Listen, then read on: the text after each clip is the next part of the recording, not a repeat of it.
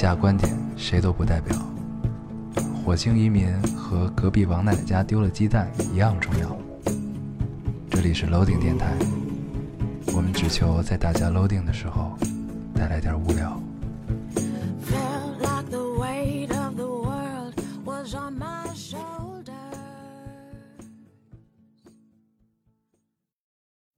大家好，欢迎收听 loading radio，我是老高，我是杨欧。啊，这个很开心啊，这期有点趴着的，现在是趴着的，我是坐着的，呃，很开心啊，很开心。新的一期又跟大家见面了，对，说的就像我一直都在一样。这个，首先先跟大家承认一个错误啊，嗯，嗯，只有一个吗？承认三个错误啊。对，承认三个错误，这个之前跳票了三期，嗯，对吧？这个我也是无能为力啊，因为这个工作原因，只能就是离开了北京，嗯，然后呢，很长时间都不在，所以这也没有办法。对，然后莫名其妙就让一个叫孙总的人上了位，上了位，对吧？对，哎，这个。远在异地的我突然觉得，我操，有些失策，是不是？嗯，然后有一个新名字啊，对。有这个新对，名字，操，这名字他妈到底怎么回事啊？对，这名字是这样的，我从来没有在电台以外的地方提过，嗯其实我在电台里也没叫过高胜雪，嗯，我就是一直在吐槽里说自己白衣胜雪 这件事儿，所以都是上了位那人说的是吧对，跟我没关系，要要撕逼去找他，对。那所以正好就是我连续跳票的三期之前，嗯。这个那期我说了自己白衣胜雪是吧？白说白衣胜雪，然后之后就一发不可收拾。对对，对你要是第二期，哪怕你只挑一期，你中间一期回来，你跟大家去解释一下这件事儿，其实没准还行。但是这个这个这个思想已经在大家的脑海中定死。对啊，，根深蒂固了。对然后呢我看我第一期跳的时候，嗯，大家留言说：“哎，高胜雪，高胜雪是吧？”对对对就是还只是高胜雪呢。对对不是第一期是有叫老高，有叫高胜雪，对对然后叫什么的都有。然后还有不明真相，对对对就是高胜雪是什么？对然后听了一下，哎，明白了。对，然后第二期就变成了。就没有老高了，就是高胜雪，高胜雪，高胜雪，雪儿，雪儿，雪雪，不是是胜雪胜雪对，。胜雪，这都什么鬼啊？然后再往后，现在就没人叫他别别的名字了。对，然后第三期不是这样，第三期除了这个以外，还有就是那坨雪是化了吗？化了吗？这都怎么想的嗯，脑洞极大。啊？然后高胜雪，嗯，对，所以我觉得操，这期我必须得回来录一期。嗯，正好啊，也是这个回到北京，然后有正好回到北京有工作，对，然后呢就可以解决这件事情。事实上，在你回来回来之前，我跟孙总又录了两期。嗯嗯，对，本来是打算你要不回来这周放，对，但是看上去你回来，咱们就先放你这期吧，嗯还得可以往后延一延。也行也对，行。所以大家如果听到后边有老高不在的时候，那是我们提前录的。嗯，对，先跟大家解释一下。对对对，行，行行。然后，嗯、赔罪赔完了。对对对，其实本来啊，本来我跳第一期的时候，我觉得操，第二期我肯定能回来，嗯，啊，结果第二期也没有回来，然后再跳，这就就变成理所当然了对，就是不一发不可收拾。然后我看之前孙总那期节目反响也不错，然后我就觉得哎还不错，对，就还还能再跳。还能放放心。而且你发现是这样的一个过程啊，就这三期，第一期的时候你不在，大家特别想你，说嗯哎什么回来了。第二期的时候觉得哎孙总还不错，怎么样？对到第三期的时候就让你别回来了。对，都让我别回来。那这个时候我回来，其实回来好像有些不是时候啊。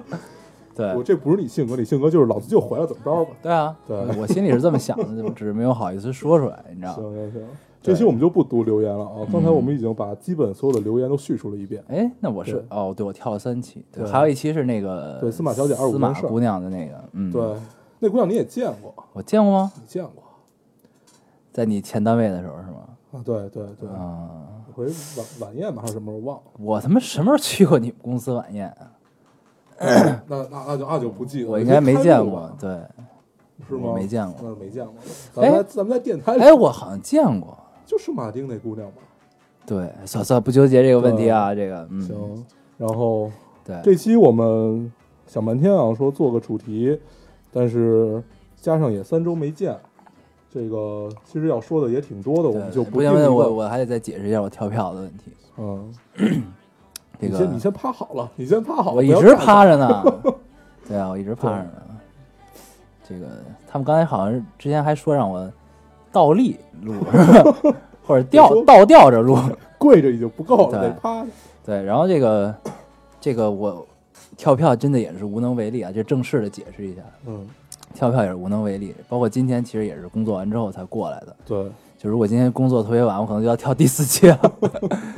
对，然后呢，这个就是我一定会保证这个我在时间允许情况下，我嗯，能录都会录的啊。对，对，所以这个我并没有忘了电台啊，这个我都记着呢。对哈哈，对，然后，所以我我就尽量保证电台在我也在的情况下就及时更新吧，对就哪怕老高不在，但是我要如果也不在北京的话，那他就只能跳，嗯对，或者我们就慢慢把电台易主，嗯，对，就变成孙总了，对，就送给他，对，送送给他，白送。对嗯，太漂亮。对，行，那我们废话待会儿再说，嗯我们先进入这期没有主题的主题。刚才说到我们之前也想了很多，说要不要定个主题什么的，但是加上三周没见，嗯，说其实想跟大家说的也挺多的，所以嗯、呃就分散着说吧。嗯然后我对之前我还看过一个留言说，如果没有新嘉宾的话，咱俩只知道聊电影了。然后这期我们就接着聊电影。我们现在要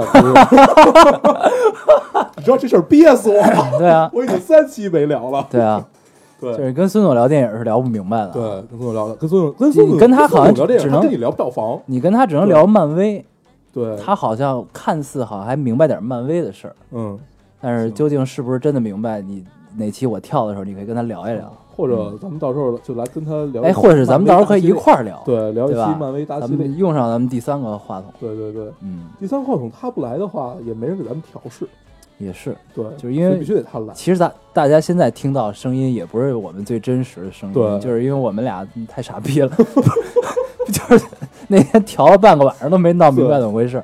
所以如果大家想听到我们真实的声音的话，请听第一期。对，对第一期是他们最对的，对，其实嗯片头的那个声音是最对的，对嗯，就后来因为我们俩是技术渣，对。所以就搞不明白这些事儿。但是第一期呢，我们还比较青涩啊，对，你们不听也行听第一。期觉得自己好傻逼啊。对对，比较轻，对就不要提这个事情了。行，你最近一直在纠结青春这件事儿，对对，我之前还发了一个微博来问大家，嗯，这个青春对于大家来说，该用怎样的故事、怎样词或者怎样的一句话来描述？嗯，你想象中的青春，跟你 这个实际过的青春，究竟有怎样的区别？我问了这么一个问题。对，为什么呢？因为前一段时又聊回了电影儿，为什么呢？嗯因为前一段呢，这个市场上啊出现了很多这个关于青春题材的电影，对。比如说一个叫《左耳》的电影，对，对吧？还真看，哎我还没看，嗯，但是呢，我不太想看。对，对。你可以不不不用看，对。对，然后呢，还有一个，其实《何以笙箫默》并不算这个，不算传统意义上对，的不太算青青春电影啊，嗯。它是一个一个高干文，对对对对，它原来是叫高干文啊。对，这个就是有，反正就是由这两部电影吧，嗯，引发了一些思考，再加上之前那个疼痛的《匆匆那年》，对。对吧？还有那个啊，我想想，还有一部《万物生长》，对，万物对，生长，还有一部《万物生长》，就这些万物生长咱俩聊了吗？你看了吗？我看了，咱俩没，哦，对对对，咱们我陪你二刷的，对，对，逼但是但是后来我是跳了嘛，就看完之后，对，看完你就，呃，对，看完那周你没在，本来说咱俩要聊一下万万物的，啊对。对，反正这期里都带着吧，啊，你接着说，对对对，反正呢，然后未来呢还会有很多的青春题材电影上映啊，其实都是 咱们小时候看过的书，现在被搬上了大荧幕，对，就这样一个状态。所谓的这个 IP 改编电影啊，嗯，呃，所以就之这个这一片景象引发了我的思考，嗯就是呃，我觉得就是至少在目前我们看到过的青春类型题材的电影中，它描述的并不是我们所有人有共鸣的青春，嗯就某些点可能会有啊，但是它并怎么说？它不能具备普遍意义。我觉得，嗯，我觉得就是它有至少概括了很多人嗯，的青春，但是你说要有一部电影能把所有人的青春归纳起来，不太现实。它不能，它其实我所谓这种归纳，或者说它究竟反应普不普遍，嗯不是说剧情普不普遍，嗯明白吧？所以，之所以我为什么要问那个问题，就是我想总结青春对于大家来说它意味着什么。就其实你会有很说就是大众化的，就是大家同样的点对你最终你最终汇总成一句话嗯或者一个词儿或者几个词儿，嗯，它究竟对大家来说意味着什么？就是给青春归纳出来几个关键词。，对，嗯，但是因为在市场上这些他们普遍描述都是疼痛，就是呃因为疼痛青春，在我们小时候其实就已经深谙这个道理了。对，对，然后呢，长大了回忆的也就是那些疼痛嗯青春嘛。嗯是嗯疼痛青春啊。对然后呢，不是堕胎就是出门被车撞死这种的。但是，然后通过我在我微博下面留言的观察和提炼吧，其实青春对于大家来说，我觉得首先美好是一定的，因为它回不去，嗯因为它蒙上了记忆的面纱，嗯所以它会变得美好。嗯再有就是很关键的一个是遗憾，嗯你明白吧？就是青春对于大家来说就意味着遗憾。嗯我有很多事情没有做，没有来得及做，或者我没有敢做，或者我没有想起来我要做。嗯我看到别人做了，我哎我操，我当时没做之类的这种遗憾，还有也可能是爱情的遗憾，怎怎怎样林林总总各种各种遗憾。嗯再有就是平淡，就是我看到很多人都说，就是我想象中的青春，它应该是轰轰烈烈的，它应该是敢爱敢恨的，但是最终没想到就只困困倦于这个书本。书本之中、考试之中、学校和家之间。其实最终归归于起来呢，就就是你想象中是这样，但是最终你还是平平淡淡的在过，简简单单的在过。当然了，这个中间有会有很多故事让你记忆深刻，会让你忘不了，因为每个人的青春中经历的事情都是特殊的，对于这个人来说，嗯它都是特殊的。所以，但是这个事儿放到大家去，放到一个群体中，它其实也是平淡的一个事情，对就是简单的，是不特殊的。但是放到这个人身上是特殊，对他来说，嗯所以我觉得青春总结起来应该是这样的一个，有至少具备这些元素。它不一定是剧情中某件事儿让你觉得是这样，但它至少整体的基调能让你感受到这个电影讲述的是具备这些元素的东西。我觉得这个才是一个所谓的能命中大部分人的电影，或者说是更真实的一个青春电影。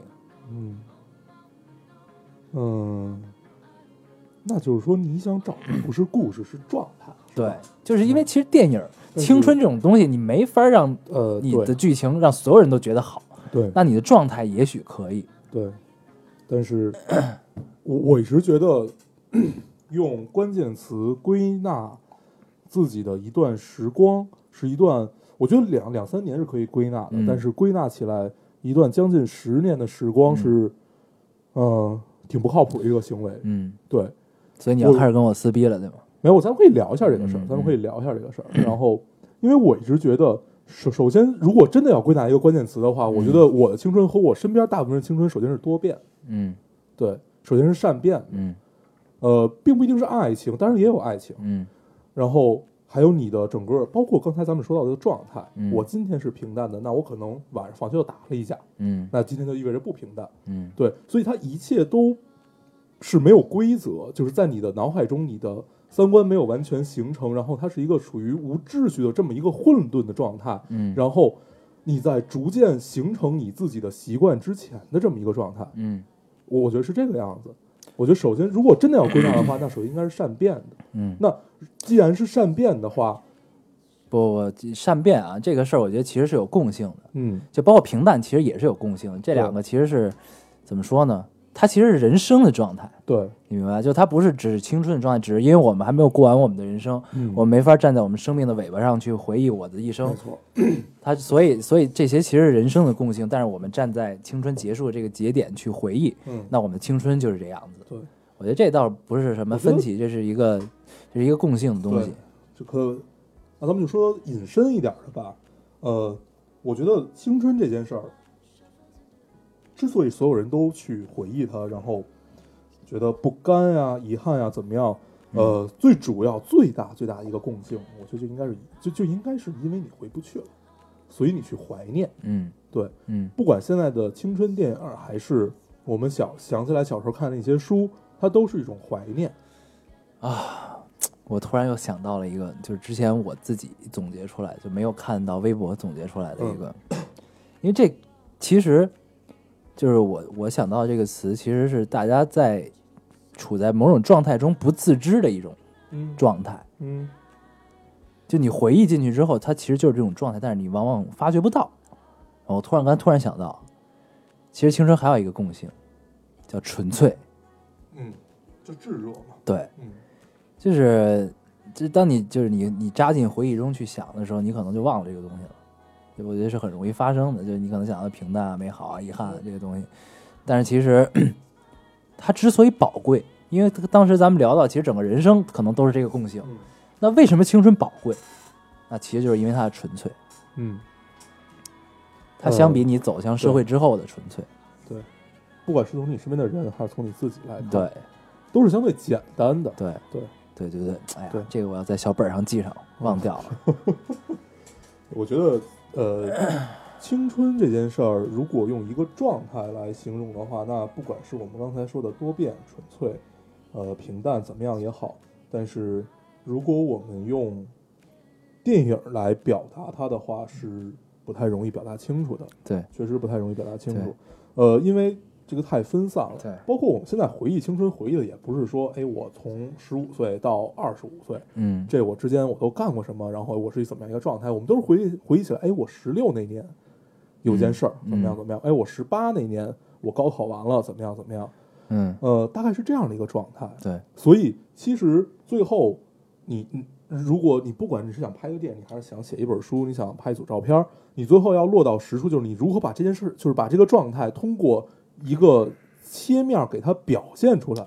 对，这就是这就是剧情，对。你知道吧？就是你电影，当你基调、你的状态，你也许你认为你提炼出来是对的，嗯。那这个时候电影的基调，它其实是通过很多手法去表现出来，嗯。比如说摄影，比如说画面，嗯。比如说配乐，嗯。比如说置景，很多东西嗯。它都可以表现出来你想表现的东西，遗憾、美好各种。嗯。但是你这是框架打好，但你准备要填肉的时候，这个就是就是你青春中你认为的轰轰烈烈那些事情，对，实际上它是有共性的这么一个东西的，放进去。作为呃，作为我们这一代人来讲吧，我们这一代人提起轰轰烈烈，就是疼痛青春，这个基本带有共性。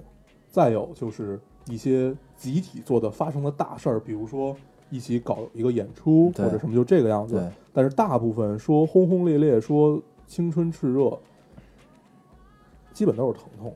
嗯，对，但是虽然说没有说大家都去打打胎啊什么就这样子的，对。但是多多少少你身边也会发生，你也会看到。对。对，所以疼痛青春是一个主流啊，嗯。但是谁的青春，谁也不能说就一定是疼痛。对。对，所以呢，就是在剧情选择，就是这假设还是做这一部电影，嗯所以呢，就是你的剧情选择，你里面事件的发生的选择，其实就是一个决定的过程，就是对你你的你你比如说身边有人堕胎，你没堕过胎，嗯，对？吧？这个事儿你你放不放进去，嗯，对吧？它就是一个选择。那你可能想让电影往更纯粹的方向走，那可能你就不会选择堕胎，对对吧？对。但是你要想要票房好呢，你可能就会选择了。呃，那票房好，其实还有很多因素啊，这个事儿。对，所以就是就我就是因为我看到了太多的这种东西，就这种疼痛青春已经麻木了啊，对，就这些东西就，所以就就是是我对我就就引发了我的一系列思考吧，一系列观察。对，所以呢，咱们之前十九分钟纸上谈兵了很久啊，我们要做一部电影什么的，对吧？实际上也不会发生啊这个事儿。对，目前不会发生啊。对，我觉得是这样，就是因为中国的青春电影相当于刚刚起步嘛，因为呃，青春小说那会儿是最炙最炙热和开始爆发那会儿，就是咱们年轻的时候。。对，然后咱们现在具备了可以都去电影院看电影的这个，实力，对所以那必然它也就会搬上荧幕。对，所以，所以，嗯但是我觉得像日本啊、台湾，包括像西方的一些国家，他们们青春电影早就开始做，对对，他们是很系统式的，就是基本就是工厂式的推出这些青春电影啊，不管是我们知道的歌舞青春，什么舞出我人生，对他们其实有的很多都是很纯粹，要不然就是很燃的那种。对，嗯，呃，就并不一定非得疼疼痛，对，就在这个类型中，其实他们还细分出来很多种东西啊，都是发生在青春中的事情，对青春的这个年龄背景，比如说初中、高中、大学，对吧？对，这些电影中发生的其实有很多很多种事情，你可以切，不只是切疼痛青春这个点，你可以切很多的点。嗯，对，所以哦因为中国刚起步嘛，找一个点大肆渲染也可以，对，就是至少让大家都知道有这么件事儿。嗯，其实我呢一直在等《草样年华》什么时候会被拍成电影呢？对，草样，年华太牛逼了对，，那他妈很疼痛，那个 太那他妈从开很疼痛篇。第一句话就特别疼痛。我在一个什么大学的无脊椎动物语言学，对，反正就很当时我觉得这本书特别好。对。当时我特别爱看，但是我只看了一二，他后边出了二和三，好像还有。是吗？对我二都没看。对，反正我就看了一，但是我觉得看完一就够了，他后边再嗯出好像就有点烂大街那意思啊，就没看。草样年华确实不错。对，所以我一直在琢磨，妈，《草样年华》什么时候被拍成电影？啊，那你疼痛青春，疼疼痛青春就差不多了啊。对，对，哎，然后呢，对。咱们聊了二十多分钟青春啊，对，实际上在聊电影。对，嗯，咱们聊点其他的，对，咱们聊另一种电影。另一种电影。呃，漫威，漫威的复联二，对复联二我们俩不是在一块儿看，嗯，然后当当时我去看的时候，哎，我是跟孙总他们去看的，当时我们很纠结要不要看那个四 D，就是看首映的时候，后来啊，他们还有四 D 呢。对，后来我在呃北京太洋气了，还有四 D。我看的那个地方就跟在视频网站上在线看那种效果是他妈一样的，真的那声巨小，我都听不清楚。我靠 那你真是醉了。啊！当时后来第二天，我们当时决定没有看四 D，第二天就看到网上有一个帖子，就是讲什么四 D 还喷水，什么椅子摇吓吓一跳的这这种，然后而且跟我们是一个电影，就安贞那个，啊，对，当时啊安贞还有四四 D 听的呃，有就 UIME 的，啊。然后呃，复联二，老高觉得刚才你跟我说觉得没有一好，我觉得我觉得没有一，一好，虽然我已经忘了一是什么感受了，但是二的感受给我不是特别特别好。嗯，呃，我觉得还行，嗯我觉得因为漫威出复联，我已经就特别期待嘛，嗯所以多多少少就会带着一点个人因素，当然会觉得。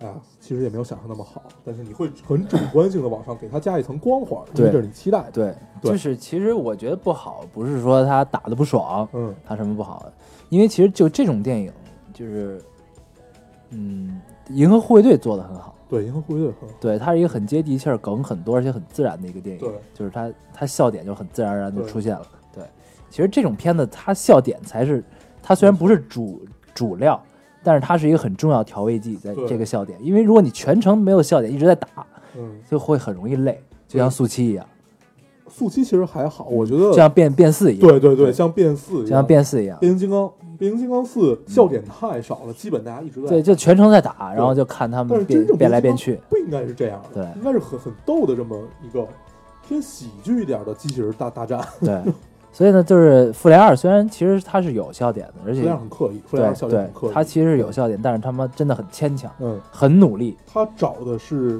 共鸣，他的笑点找的是共鸣，嗯找的是谁的共鸣？是你看过漫威整个大系列的人的共鸣，对，所以他等于如果这么干的话，会屏蔽掉一批人。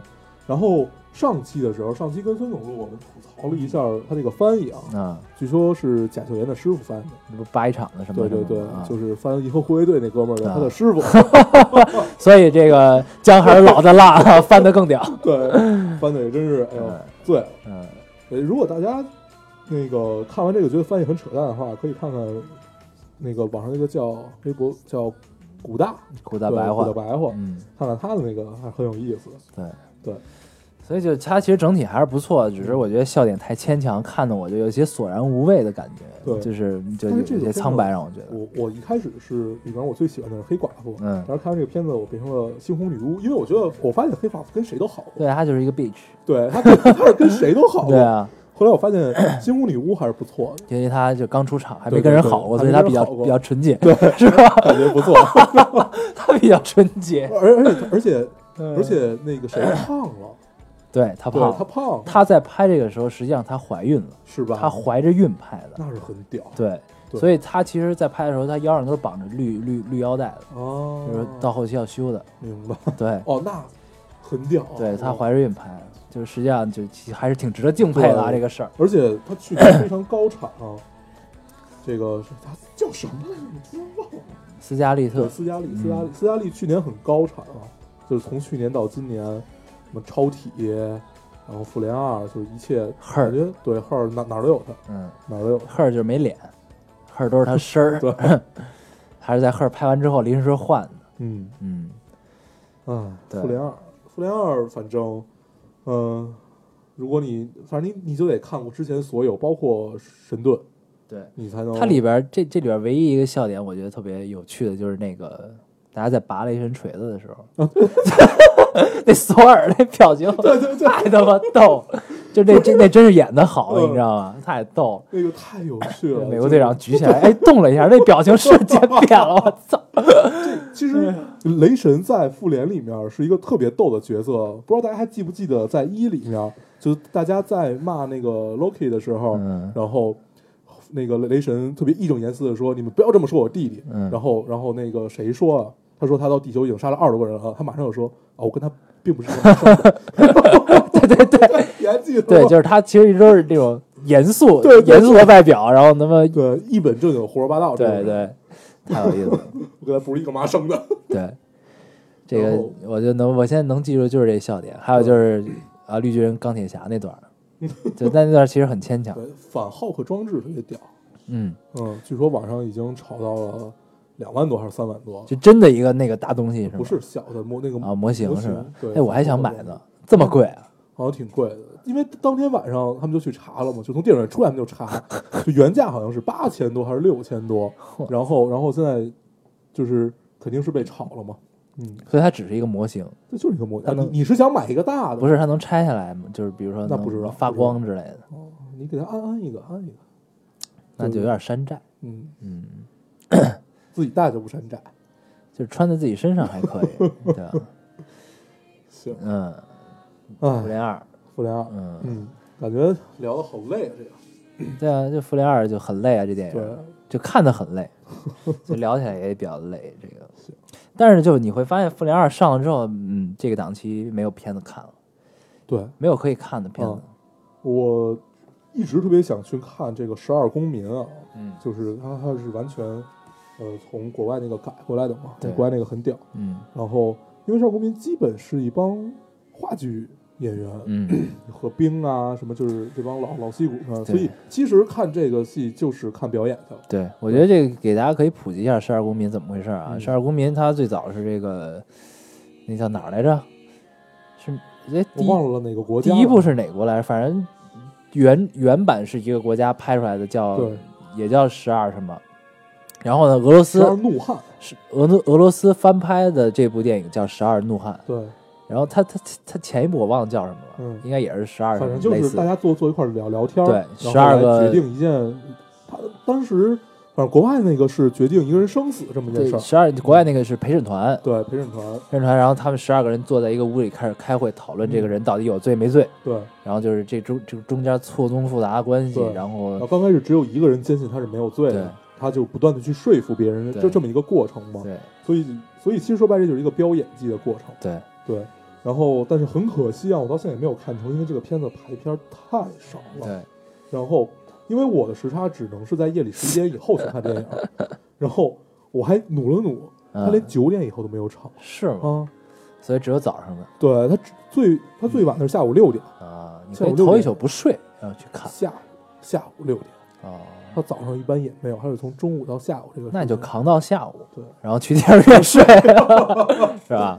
对，对，嗯然后那个《复联二》上之前，我特意看了一下《复联二》的排片啊，嗯，哦，太可怕了。它之前的排片预告是百分之八十九，嗯，百分之八十九的排片，然后后来真上之后就怂了点，就是实际上是百分之六六十六十八还是六十六，我忘了，就是就是也很高，真的是一个很高的排片非常高。然后它牛逼到什么程度？就是它是上映之前那天的票房大盘啊，嗯，那是一个周中嗯票，房大盘，就是全国的票房加起来有五千多万。嗯它上了之后，第二天也是一个周中，嗯，跟前一天的票房比，它当天的票房是两亿三千多，两亿四千多，翻了四番，就是一个电影能让能让整个中国的票房大盘多了四倍多。嗯，你想想这个，真是势不可挡啊！对。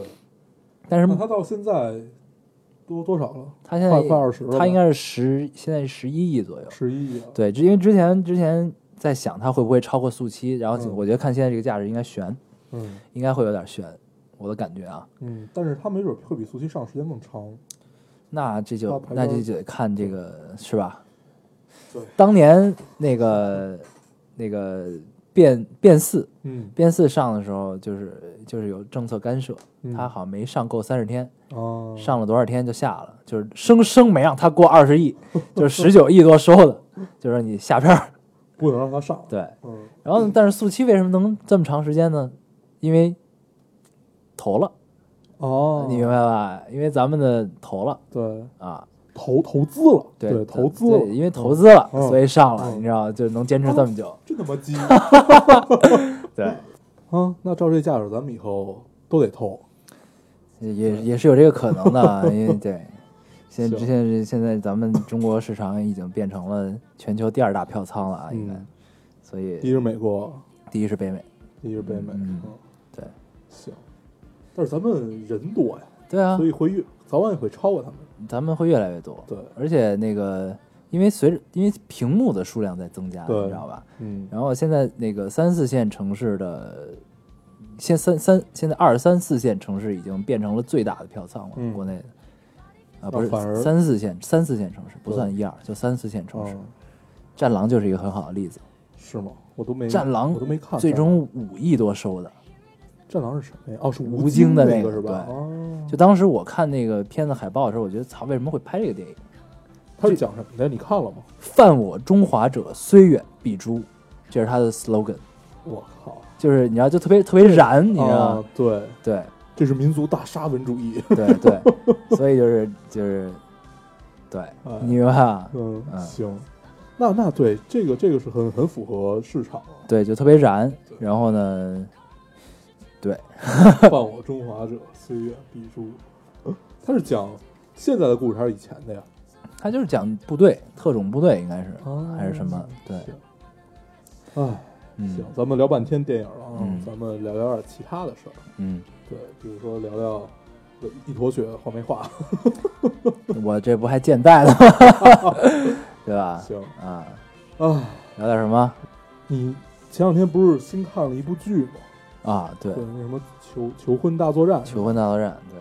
老日剧，对，看了一部老剧啊，嗯，老剧，老剧，对，这个这其实这这个这对于我来说是老老剧新看啊，就是我曾我以前没看过这个，嗯，但是它是一老剧，对，老剧新看，这好像发现男生看日剧的其实并不多，对，对，就是这这其实严格意义上说是我看的第一个日剧，嗯，就是我现在一个日剧都没有看对，，就是以前也不爱看日剧，对，然后呢，日剧都很短，对，对，好像日剧就就十几集、二十集的样子，对这个样然后最近反正我是对日本的一些影视作品，就是想着重的了了解一下研究一下，所以看了第一个日剧啊，嗯求婚大作战》。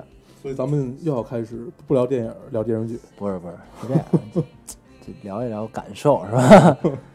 对，这日剧呢，普遍其实就都是他们表演很夸张，嗯，然后呢，灯光啊、场景很简陋，就有点有点 T V T V B 的那个意思。但是呢，但是日剧有它自己独有的魅力，嗯。就是嗯，首先就是因为日语隔着一层翻译啊，隔着一层中文翻译过来就感觉特别二次元，然后再加上里边的情节设定和这个呃演员们的这个造型，就是你其实感觉它就是一个很二次元的剧，嗯。就日剧普遍都让你感受的是很二次元。嗯，日本人国家就是很二次元对，再加上在日本拍，就其实就有一些二次元的感受在里面。球员大战》它其实讲的是一个呃弥补遗憾的过程，很有趣。嗯就是 其实就是给观众们造了一个梦。这个剧情开始是什么？就是这个男男主参加了女主的婚礼，男主呢很一直是爱慕着女主，然后呢他们俩从小青梅竹马长大，嗯小学一直到大学都在一起。然后呢，反正中间这十几年怎么过的不知道啊，反正就是最终俩人没有表男男主没有表白，没有在一起。然后呢，在婚礼上他万分后悔，看到女主他青梅竹马的同学跟一个 很优秀的男生在一起，他很后悔。嗯然后呢，婚礼上开始放幻灯片，就是他们的追忆过往的一个照片儿的一个环节，从高中开始放。然后咔，第一张照片出现之后，然后他很后悔，时间停止，出现了一个精灵，然后就说：“哎，你要回去吗？啊我回去。” 对，然后就就简化的讲啊，就反正就给他带回了照片中的那个，又是一个穿越的故事对啊，带回了照片中的那个时刻，嗯就是说白了就是给他一个机会嗯弥补你的遗憾。嗯因为咱们之前就聊了嘛，青春就是遗憾，它嗯就是是一个很重要的元素，嗯遗憾这两个字。所以这个这个剧就是给观众们造了一个梦，嗯造了一个非常美好的梦。那里面没有堕胎，没有出门被撞死，嗯，一点都不疼痛，不疼痛，但是真的很美好，嗯就是给你一个弥补遗憾的机会。嗯然后你就能看到这个男生在回到过去的过程中，一张一张照片回去，一张一张回。第一次可能因为他的什么原因，他自己性格缺陷也好，什么的缺陷也好，他没有改变结果，他逐步一点一点、一点一点在改变。现在他站在婚礼中的这个结果，就这么一个过程。嗯然后呢，你能看到是一个以男主为主线的这么一个故事，你看到男主从一个男孩变成了一个男人，嗯这么一个感觉，然后再加上，因为就是日剧的这种感觉，然后就很，它虽然这是一个很老的剧子，你现在看说不上唯美，也说不上精致，嗯但是这个剧你看完之后，你就会觉得很美好，这个梦很好。虽然你知道你无法实现，但是你看完之后，你就会还是会觉得很美好。因为中间有一个，那这个是你觉得大众化的青春点吗？嗯，我觉得这其实是一个可以做的题材，嗯就是是一个怎么说呢？就是但是反正在现在这个市场上，它比较比较新鲜对比较新鲜、比较独树一帜的这么一个东西吧。嗯但是其实你像重返二十岁，嗯包括像这个呃重返十十七岁吧，嗯还是那个像像这这这些嗯，都是其实都是这个样子的，对，就是为了弥补遗憾。但是那个都是因为现在过得不好，嗯。所以穿越回去了。对对。所以这其实但这个就其实是一个爱情线，对，它可以做的很唯美、嗯。很美好，就是它它可以做很纯粹，嗯。就这种感觉。反正我就看完之后，我还是挺喜欢的。嗯。然后虽然它是在日本的背景，但是中间我看到了很多自己学生时代的影子，嗯。就是这个吊儿郎当的男主，然后呢，在喜欢女生面前装高冷这种感觉，你知道吗？然后他们中间这个日本因为棒球很盛行嘛，他们有棒球队，这个女主，呃，男主在棒球队里，女主呢就是是棒球队的经理，嗯，这就是反正是一个助教这么一个角色，对，就是反正他们高中有这么一个设置，就像《灌篮高手》里的那个那个姑娘叫什么来着？就是赤木晴子对，赤木晴子，对对，就对，就就那角色，那个角色，对对对。然后呢，他们毕业了之后，为了为了感谢嗯啊、感谢他，然后反正整个棒球队加上男主和他身边的两个好朋友，嗯就是这三个是他们为主嘛。然后给他们做了一个答谢仪式，嗯就是给他们给了他们一个在棒球队的毕业仪式，然后就那种感觉就是就是让我感受到就是我们的故事里，我们的青春里有你有我有他，嗯，就这种感觉，就是仪式感的东西，反正就就看完之后就感觉很好。对，这感觉就是一切都对了。